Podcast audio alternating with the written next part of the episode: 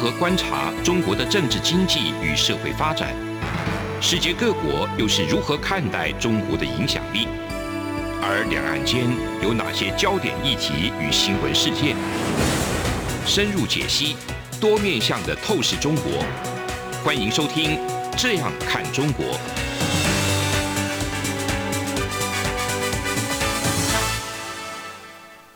各位听众朋友，大家好，这里是央广的《这样看中国》，我是主持人富察，我旁边的是台长张正。好，我们今天呢讨论的是这个萨满教，清朝的萨满教。嗯、是对，因为也是一个听众朋友有有留言给我说，很想听听说，哎、啊，那富察你怎么看一下这个满洲的萨满教？原来是这样，我想你怎么突然这一集要谈宗教？是是是，那我其实觉得这个题目。还蛮难讲的，因为资料很少，嗯，嗯，然后再加上现在的萨满教其实是一个遗存的状态，就它还存在，嗯，但是它实际上是已经是真的是非常的淡薄了。你说满洲东北的萨满教，对，今天东北的萨满教还存在，在世界其他地方一直都还有这个东西。萨满教其实是是一个非常古老的传统，嗯，那它主要的分布就是在今天的那个在欧亚大陆上，主要是最东边是就到了黑龙江，嗯，啊，就是整个满洲。那最西边到哪里呢？到芬兰那边。对啊，就整整个北亚洲都北亚的中北亚宗教信仰。嗯，对。那所以这个萨满教这种传统，它其实就是一种，我觉得就是一种可以说是跟草原游牧社会、跟北亚的文化传统跟历史密切相关的一种东西。那你看南方的萨满教不是没有，可是它后来就变成别的形态了。我其实有点搞不太懂，对，顺便请教一下，就是这个萨满教跟我们一般谈的泛灵。呃，对，因为也很像，就对，乩童有附附身，这个只有就是比如说北亚这边的称作萨满教，那东南亚、南亚的这种，它不叫萨满教，它不称之为萨满教，可是形式上我看起来好像也很像。应该这么说，我觉得全人类所有的宗教都有它的相似的地方，嗯、比如说你看宗教当中都有一种非常神秘的体验。嗯，好，就是基本上大部分宗教都有神秘体验，然后宗教往前发展的过程当中，就产生一些，比如说呃一些教义啊，教一些教规仪式的规定，或者呃呈现一些派系的传承，这是往上层发展的一个结果。但是不管如何，它都有一个非常核心的东西。那这个东西，我觉得就是处于一种，就是人对于未能掌控的领域，用什么样的方式去解释，嗯的方法。那萨满这个词，当然它是实际是通古斯语了。就是它基本上突厥蒙古语也有类似的发音，也就是说这个词是借助于这个北亚的这个民族他们的一个语言，把它概括成一个叫萨满教。但是南方或者是其他地方有没有类似的这样东西呢？一定有，这这是我的看法是这样的。对。那我们讲这个北方的萨满哈，就是它的核心概念就是说，他相信这个世界当中的自然神是主导这个世界的。这个自然神呢，也包括如果祖先死去，他的灵魂也可以主导这个世界。那这个世界当中就是。他们那个神就在天上，那人是在中间，那地下就是鬼哈。那怎么去沟通呢？哈，沟通方式他们认为认为用河流，或者是用类似宇宙树的方式，对，可以沟通上界跟下界。那其中呢，就是要有一个萨满这样一个角色，是个巫师的角色。那他透过这种啊神灵附体的方式哈，召唤出这种神灵，召唤出神，借助于这个宇宙的树来到人间。就是它大致上是这么一个基本的一个概念、嗯、啊，就是听起来好像也没什么大不了的，就 跟鸡童啊很像啊，对，跟这种乩童有点像，对，鸡童也是召唤出一个神灵，然后附身，附身，对对对，所以我们可能在后面会聊到说，哎，对，鸡童的那个形态跟萨满的形态之间，他们形式很像，然后他们有什么特别不同的地方吗？嗯，我觉得是有哈。好，当然后来在这个整个在满洲的这个呃历史演变当中，像它就出现一种就是用神杆来代替。宇宙树哈，这么一个功能，像我的老家沈阳，在今天的故宫的那个主建筑的旁边，哈，就住宅旁边，他还立了一个神杆。哦，那个神杆就是这个努尔哈赤跟皇太极年代立下的神杆，就是象征宇宙树。对，就象征宇宙树。他后来因为变成说，早期他们在森林当中一定会找到一个非常大、非常粗的一个充满神秘感的树，神木，神木来来对待这个，来来进沟通这个上天跟地下。但是你到了这个。平原的都市当中之后，你没有这种树嘛，嗯、对不对？那所以他就用一个杆子来来替代，这样比较灵活，还可以搬来搬去。对，那杆子可以放下来，啊，所以它可以放下来，可以放下来啊。对对对，哦、所以哎，这就是已经是宗教的形态形态的进阶了。它就一定有有一个具象的变成一个相对抽象的东西，嗯哼，一定是如此嘛，哈。好，我自己在找这个萨满资料的时候，我其实还是比较偏政治性的一个解释角度哈，所以我会我会首先就非常敏敏感的发现说，萨满教其实它曾经就是在这个满洲的文化当中，它曾经很快的就扮演一个形塑满洲认同的工具。嗯哼，什么意思呢？就是满洲这个词本身并不是一个古老就有的存在的词一个词汇，它是在皇太极在一六三五年或一六三六年时候才创造的词汇。所以满洲满洲这个词，它实际上是类类似于是一个想象的民族共同体的概念，就好像中华民族是一个道理。那中华民族一定是在这个清末明初才出现的一个词嘛，对不对？对。他的意思是说，当初皇太极的他这个呃率领的这个部族已经统筹了整个东北亚的朝鲜、满洲、蒙古，然后汉人，还有其他一些古老的部落。他觉得说。那太多名字，太多名字了，对。然后你们每个每个名字都不一样，你叫叶赫部啊，就叶赫那拉，慈禧太后那个部落，哈，你叫辉发部。然后像我们我们是富察嘛，哈，这个都不都不同的部落哈，姓氏部落。所以他就是说，那我们名字很多，我们一定要都要要统一个新名字。但是可恶的这个明朝人呢，称我们叫朱身，这个朱身是两个汉字哈，诸就是那种就是诸位的诸。申就是申诉的申，好写成朱申。那朱申其实就是女真的词啊，就意思。朱申就是女真的。对，诸身实际就是女真的另外一个汉字写法。好，那我其实想请问它的意义是什么？女真的意义是什么？其实女真的意义跟朱申的意义呢，其实基本上它都没有意义，它就是一个部落的名称而已。就好像蒙古的意义是什么？我不知道。像匈奴的意义是人的意思哦。Uh. 匈奴的意思是，就是他那个匈的意思，那个按照他的原突厥发音，他实际是人的意思，就是我是、嗯、我是匈人，就是我是，嗯、就是我每个人都认为自己是人嘛，对对，他那个概念，好像其实大家都是这样称呼自己。对，然后呢，这个音呢就变成他他的这个那个名称了。Uh huh. 所以像蒙古，像那个女真，我觉得都有这样的概念。女真跟女跟女性的女跟男女的性别一定没任何关系，所以很可能也是人，也是人，或者是。对，台湾的例子是达悟族，就兰屿达悟族。达悟族也是人，对，也是对不对？达悟就是达悟就是人，对，所以道理是一模一样的哈。好吧，那对，那但是那个满洲呢？满洲有什么意思？对，满洲的词也有很多解释，所以当时那个皇太极就说用我们用满洲来取代这个这些名称，不用女真，不用诸身，不用挥发，不用叶赫，用满洲。那有有人说满洲是来自于这个 Manchuria，就是那个文殊菩萨的一个。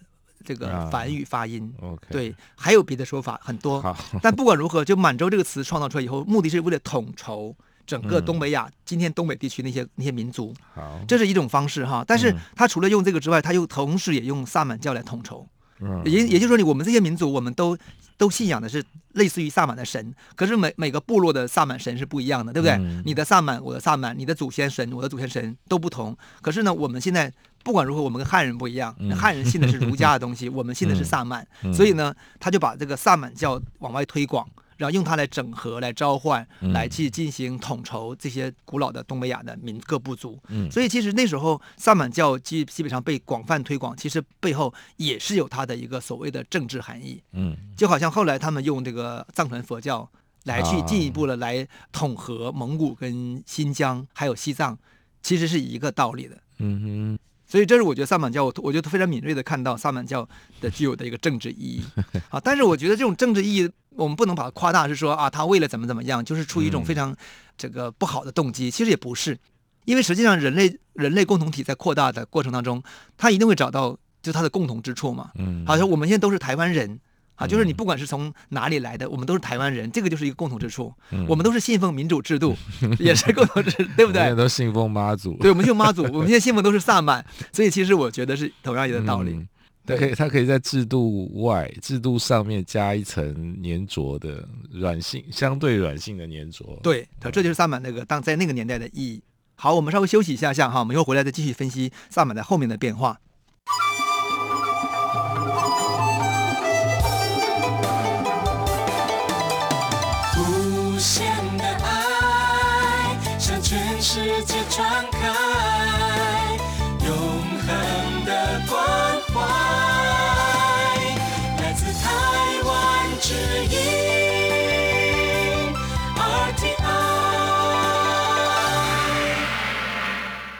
我们回来继续聊这个萨满在这个满洲人入关之后的变化。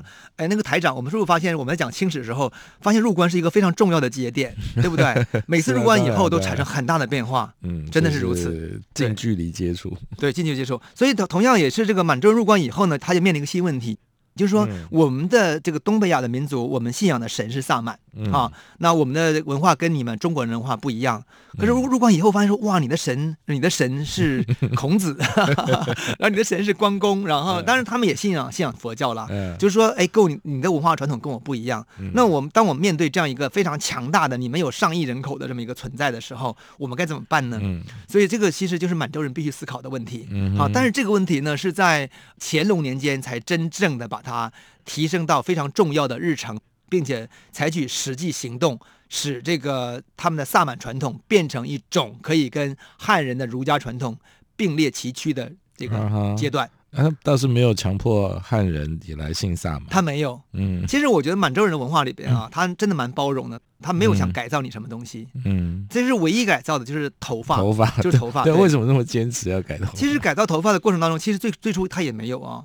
你看，像那个满洲人最开始征服的是朝鲜人，嗯，朝鲜人的头发是跟汉人是一样的啊，对，因为朝鲜人是采取的汉人一贯嘛，他是遵守尊奉明朝的制度，所以满洲人没有要朝鲜人剃，没有啊，到后来朝鲜人都还一直留着头发。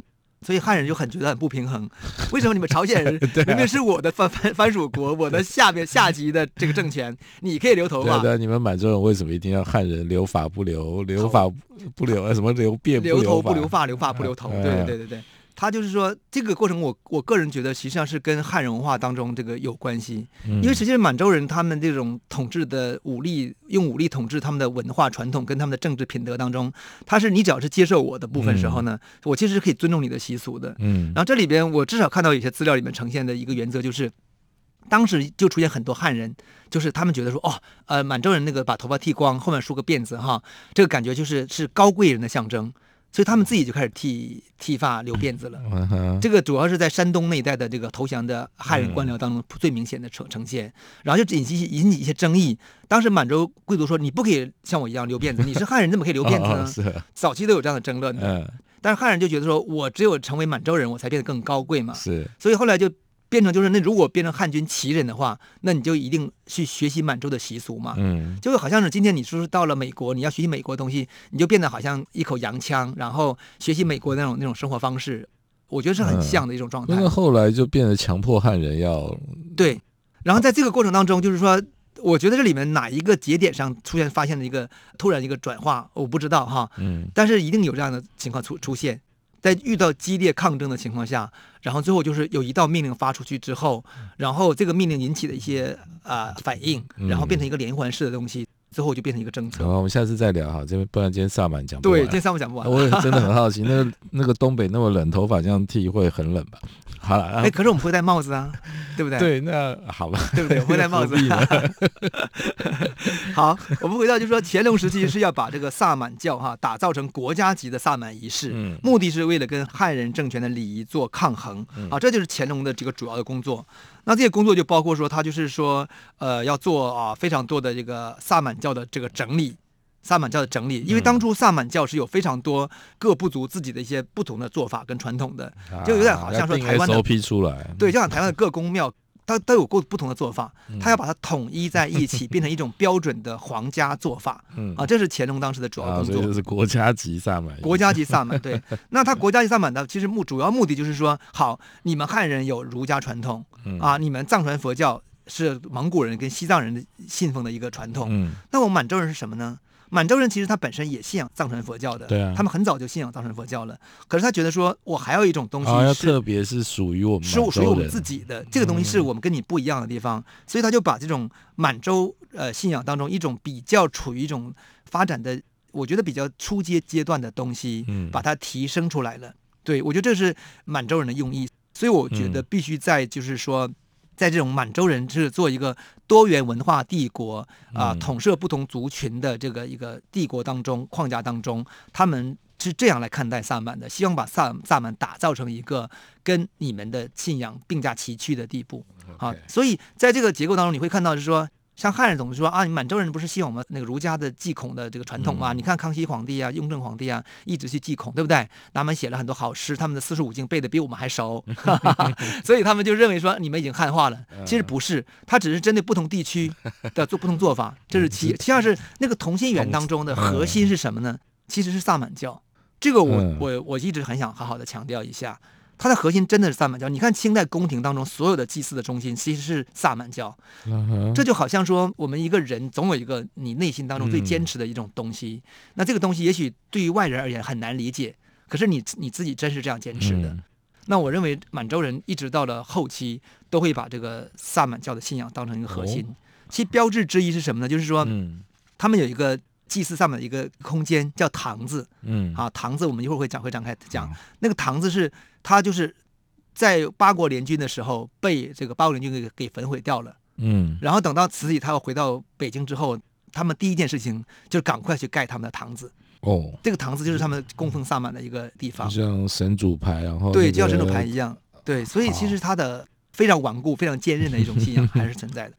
那我们讲这个堂子哈，就是说这种、嗯、这种仪式。是这个怎么来的呢？堂字就是清代举行国家萨满的一个地方。最早这个词最早哈，它是它是一个译来音译的词，它不是一个汉字的概念。嗯，堂字的堂写成今天的厅堂的堂啊，字子就是儿子的字。它早期有很多发音，什么堂舍、堂舍什么都不同发音。到乾隆时期把它命成堂字。那它的这个空间就是一个八角形的一个空间。它最早是类似一个像一个亭子一样的东西，是一个八角形的一个空间。然后他们每个部落都有一个堂子，都有这么一个建筑小建筑。然后里面供奉一个类似于像神盒的东西，有点像那个日本神道教里面不是他们供奉那个三个法 法法宝吗？嗯，对，那个堂子里边就是也是对，有一个盒神盒，神盒里面供奉一些东西。这个东西是什么呢？就是有人说是这个早期部落的他们的一个族谱。或者是说那个不像汉人那么发达的族谱，他说是的那些祖先的名名字跟某些记载或某些他们的一些用物、一些器物，所以没有一定是什么，就不其实是不知道的啊，因为藏在盒子里面。对对对，是不知道的。然后它也没有变成像后来像日本的神道教一样变成一种国家级的存在，而且一直延续到今天。嗯，因为问题是萨满这种传统，其实在了清代后期，随着帝国的瓦解就没了嘛，嗯就消失了嘛。所以到底这个堂子里面那些详细的东西。各种版本记载都不同，所以这个堂子是一个空间，可能是露天的，也可能是一个房舍内的。有房有房舍，对对对。然后那个空间里面有一个。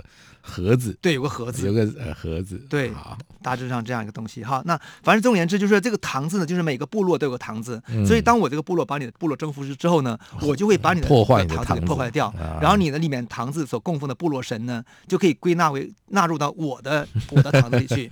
他们有这样一个传统，有点像罗马的。我会把你的盒把你的盒子抢来放，变成我的。具体的。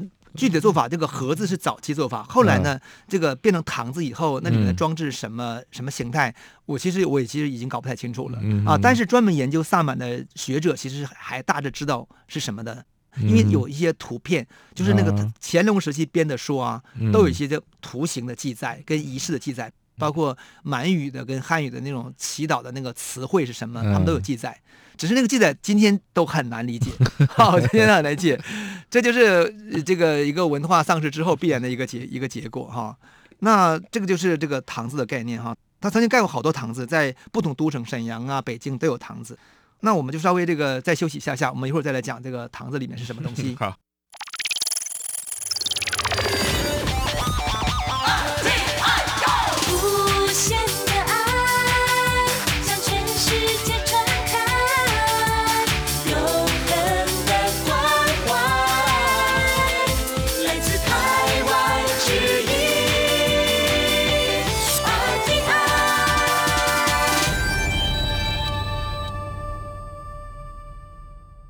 我们回来继续讲这个满洲人萨满信仰的堂子是怎么样的哈。我们把堂子想象成一个类似于孔庙，嗯，或者想象成一个这个大众智政广场中正庙，它实际是一个，它它实际是一个就是一个空间，嗯，好，那我们去翻看那个乾隆时期所所绘制那个图表哈，你看得很清楚，就是说堂子就是一个空间，是一个正方形的空间，正方形旁边都盖着一个围廊，然后有个大门进去以后呢。这个空间里面呢，它的结构很独特，中间有一个圆八角形的亭子，嗯，好，然后呢，在堂子里面还有一个亭子。呃，因为讲堂子是不是一个厅堂或一个一栋建筑？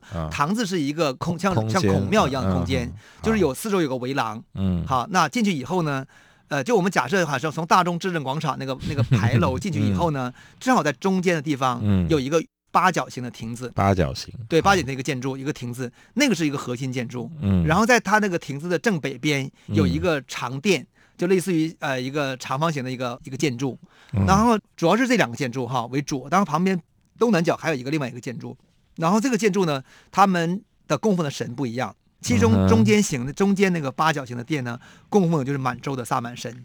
萨满神，对它什么叫名字叫什么呢？我们讲讲看哈，它里面供奉两个部落保护神，一个部落保护神的名字叫做纽欢台吉，纽欢台吉的意思呢，翻译成这个汉字就是天。供奉就是天，哈，就典型的就是萨满的长生天，对，长生天 那个萨满的信仰，它满语叫阿布卡，叫阿布卡，好，叫纽欢台吉。另外一个部落保护神叫无毒本贝子，无毒本贝，这都是按照汉字的发音哈，它的意思就是始祖，嗯，就是祖先的魂灵。嗯，所以你会看到萨满里面供奉两个神，是一个就是天，一个是祖先。嗯，好，这两个神都有贵族头衔，什么台吉呀、贝子、贝勒啦，哈，这个这是头衔啊。对对对，天天还有头衔。哎，一样啊，你看那个那个汉语里面天地，嗯，天地，然后或者是什么呃，这个妈祖也被封为叫什么叫什么天后，天后 是一个道理的哦。他都是把汉人的政治头衔跟那个信仰的那个合起来的结果。好，所以因为满语的这个头衔，它不是叫不叫后跟地吗？它叫贝子、贝勒、台吉这种东西啊啊，所以这是头衔的意思。对，它是头衔意思，就是它用满语发音的头衔 来形容它。好，所以我们读说啊，叫纽欢台吉，觉得好神秘哦，好酷哦，一个名字。其实说白了就是一个天神天地的概念哈。好，那这个大殿供奉是满洲满洲的神哈。那满洲的神在满语当中。名字有个名称叫叫做我车库，叫窝车库，好，汉人汉人窝车库。那同时这个堂子里边也供奉汉人的神哦，嗯，供奉汉人的神是什么神呢？他叫恩都利，恩都利是等于说是满语当中称呼外来神的称呼，供奉三个神，一个是释迦牟尼，一个是观音菩萨，一个是关公，嗯，好，他是在一个北边的长殿当中供奉的神。这就是唐字大致的结构，然后唐字还有一个结构很独特是什么？就是它不是我们讲不是一个宇宙树吗？嗯，后来转化成神龛吗？嗯，所以在那个圆殿的旁边正南方就有一个皇帝的神龛立在那边。就是皇帝祭完之后呢，他要透过他要祭拜这个神杆，然后才能够把这个通天，好，他的意思呢才能通跟天连在一起。现在跟那个旗杆上的国旗的概念啊，对，我不知道国旗怎么来的哈，这个旗杆怎么来的？好，可能有关系啊。但是有趣的是什么呢？就是呃，满洲人他不是统治了其他部落之后，把其他的堂子、其他神也接管过来了吗？嗯、像万神殿一样吗？嗯、所以呢，他们在那个堂子里边呢，也还有十二排的其他的神龛。也就是其他部族的王公贵族的神龛也可以立在那边，对，就好像说很多国家的国旗 共同飘扬的感觉。开联联合国开国际会议，对对对对，很多旗杆在。没错没错，但是这里边它有主次的哦，就是皇帝那个旗杆的位置是最中间的，然后旁边那个十二个旗杆 矮，可能矮一点，位置是在不一样。所以可见，就是说，这个满洲的制度也不是那种像啊、呃、汉人制度当中皇帝独大，嗯，其他的权力全部消失，变成官僚服务我，他的权利还有还存在。我们从唐字的结构当中也可以看得出来。好，再讲一个唐字怎么如何祭祀天，嗯，这也很有趣哈。就是唐字这天，你听我描述完就觉得哇，真的是很 low。他就是杀猪祭神。祭天，嗯，他们杀猪很典，就是在祭天的时候呢，他就是把一个活猪哈送到这个堂子里边，嗯，然后呢，在这个神龛前摆好，这是第一次用活猪来祭拜。然后祭拜完之后呢，啊，那时候神龛已经放下来了，哦，擦干净了啊。神杆是插在一个石柱上面的，啊，可能还先对高达四五米的一个神杆，把它放下来。那个神杆通常是用那种什么楠木啊，非常名贵的木做的，很粗，就像一个哦，其实好多人去把那个神杆放下来，很粗哦。不是那么呃、嗯，不是像旗杆那样子，对对对对对，对，好，这一定要它是一一根木很直的上去嘛，嗯、好，这是第一个动作。然后呢，开始就皇帝就会跪在神龛前开始祈祷嘛，嗯、然后开始杀猪，猪血啦，猪的下水内脏啊，猪肉啊，这是生猪肉嘛，再一次敬献给这个神龛天。嗯，然后第三次呢，等把这个猪肉煮熟之后呢，等再次贡献一次，三次。我要拜三次，拜三次，对，这就是满洲人的习惯哈。而且他最后一次是拜的是熟肉。其实我们从小在乡下的时候，我们都拿熟的猪肉来供奉祖先、供奉天。是啊是啊，因为拜完就吃了，自己吃。对对，自己吃了，对，没错没错。然后等到拜好之后呢，就把这个杆子立起来，杆子上面有一个斗，那个斗就是类似于一个可以装东西的一个木盒木匣，然后把肉放上面去，然后立立得很高以后呢，乌鸦跟喜鹊就会去吃。他们认为喜鹊跟乌鸦是这个满洲信仰当中非常吉祥的、非常神神圣的这个这个鸟类。啊，可以。跟日本是不是也很像？很像，嗯，其实日本的那种那种所谓的神道信仰当中，什么那个道和信仰、狐狸啊，什么都是萨满教的传统的一个变、嗯、变形，所以你会看到这个信仰跟汉人的信仰是完全不同，对不对？汉人不喜欢乌鸦，对，汉人不喜欢乌鸦，乌鸦嘴。好，这就是这个满洲的祭天的传统。但是你要，我们知道清朝人后来也也学习这个明朝的制度，建了一个天坛。嗯，天坛现在还存在吗？嗯，也就是说，今天你看哈，满洲人自己的堂子祭天的没了没了，已经消失了，被在北京看不到了。天坛还保留的还非常好，而且天坛规格很大，天坛规格其实比这个堂子还大。可是其实都也都还蛮像，就是呃，就是祭天嘛。对对的，我觉得人类，你我只要是人类面对那种永恒的不可知的天的时候，嗯啊、都一定会跪下来，觉得自己太渺小。嗯、这个我觉得是应该是一样的。好，那最后我们再讲一个，就是什么？就是说这个文化哈，这个很有趣，在乾隆时期透过整合的方式，把这个变成一个国家标准的萨满。嗯，在辛亥革命以后呢，这个标准就丧失掉了，因为他维系这个王朝没有之后。那这个当然，这个国家标准也就变得无法维系了嘛。结果呢，那个原那些原来被收编的那些部落的保护神呢，就纷纷再次出笼，就再次呈现着自己的家族神的状态啊。这个很有趣，所以你会看到在东北地区，其实有后来出现很多，就是那种就是哎，自己家里的神部落说我们的部落神回来了啊，他们当年。死掉了，被抓走。对，现在又回来了，骑在老虎的背上回来了哈，有很多这样的传说。那这个传说就是使得说原来那些这个萨满的仪式重新解放回来了。所以今天在中国的东北呢，那种象神附体的古老的萨满的东西，其实还大量存在。这个中共不管了，它是以处于一种管不到，它处于一种就是对政权没有任何伤害的一个民间信仰的状态，所以它其实管不到。但是我会觉得是说，为什么日本的也把这个同样的一个萨满的神道教，在明治时期变成一个非常至高无上的一个国家级的存在，今天还是如此哦。嗯嗯、但满洲人这个做法没有实现，不应该说没有成功。嗯，因为随着清帝国瓦解，这个就消失掉了。可是，也许清帝国没有要那样做。可是因为他管的地方太多了，还对，而且人数比例没错没错，因为清帝国的结构跟日本完全不同，嗯，所以清帝国其实但是他们乾隆时期要做的事情是跟明治时期要做的事情很像，都是把他们自己的古老的信仰提升为国家级信仰，变成一种更神圣的仪式。但是这个东西在日本今天还存留下来。但是满洲帝国的东西就失败了，好，这是我觉得在我在 我在分析萨满的时候，我时时刻刻用政治的眼色来看待这个东西。对，但是很有趣了。我觉得萨满就是就是一种类似于像台湾那种宫庙鸡同的某种东西，很像，嗯、可是它它的内核其实真的还是完全不同的。所以你看台湾的，比如妈祖绕境。我小时候其实，当然可能我没接触到，嗯、现在越来越兴兴盛。兴盛，对。总而言之，这些信仰都值得我们去进一步探讨。好，那古老的满洲萨满信仰也是如此。那我们今天节目就到此结束，谢谢大家。